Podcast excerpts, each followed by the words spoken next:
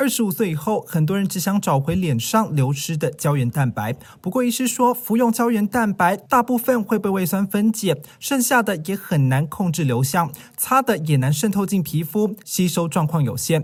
其实，找回脸部胶原蛋白，关键就在脸上的 SMAS 筋膜层。它是在于皮肤跟肌肉中间的一个紧致的一个结缔组织，那它是我们皮肤紧实最重要的关键。通常我们皮肤的下垂都是因为我们 SMAS 筋膜层松弛的关系。我们随着年龄的年龄的拉那个慢慢增长，所以其实胶原蛋白慢慢流失。我们没有刺激就不会长胶原蛋白。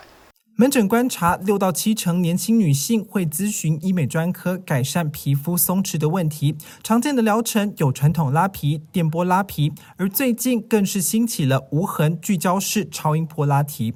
传统拉皮是切开伤口修掉并拉紧皮肤，效果最好。术后需要时间修复，会有伤口及疤痕。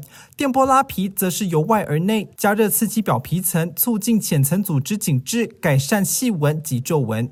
无痕聚焦式超音波拉提是以高强度超音波传递热能到皮下，刺激 SMAS 层，能促进皮肤紧致及胶原蛋白增生。三者治疗目标略有不同。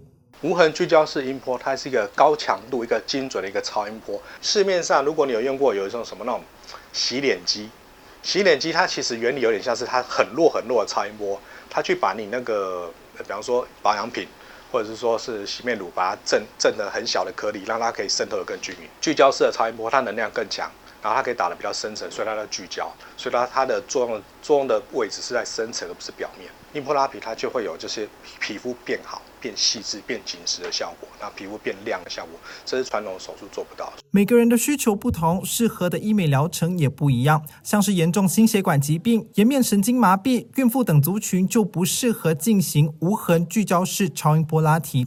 建议想追求更自然效果的爱美人士，选择疗程前多与医师仔细了解，找回胶原蛋白，延续青春美丽。记者田木生台北采访报道。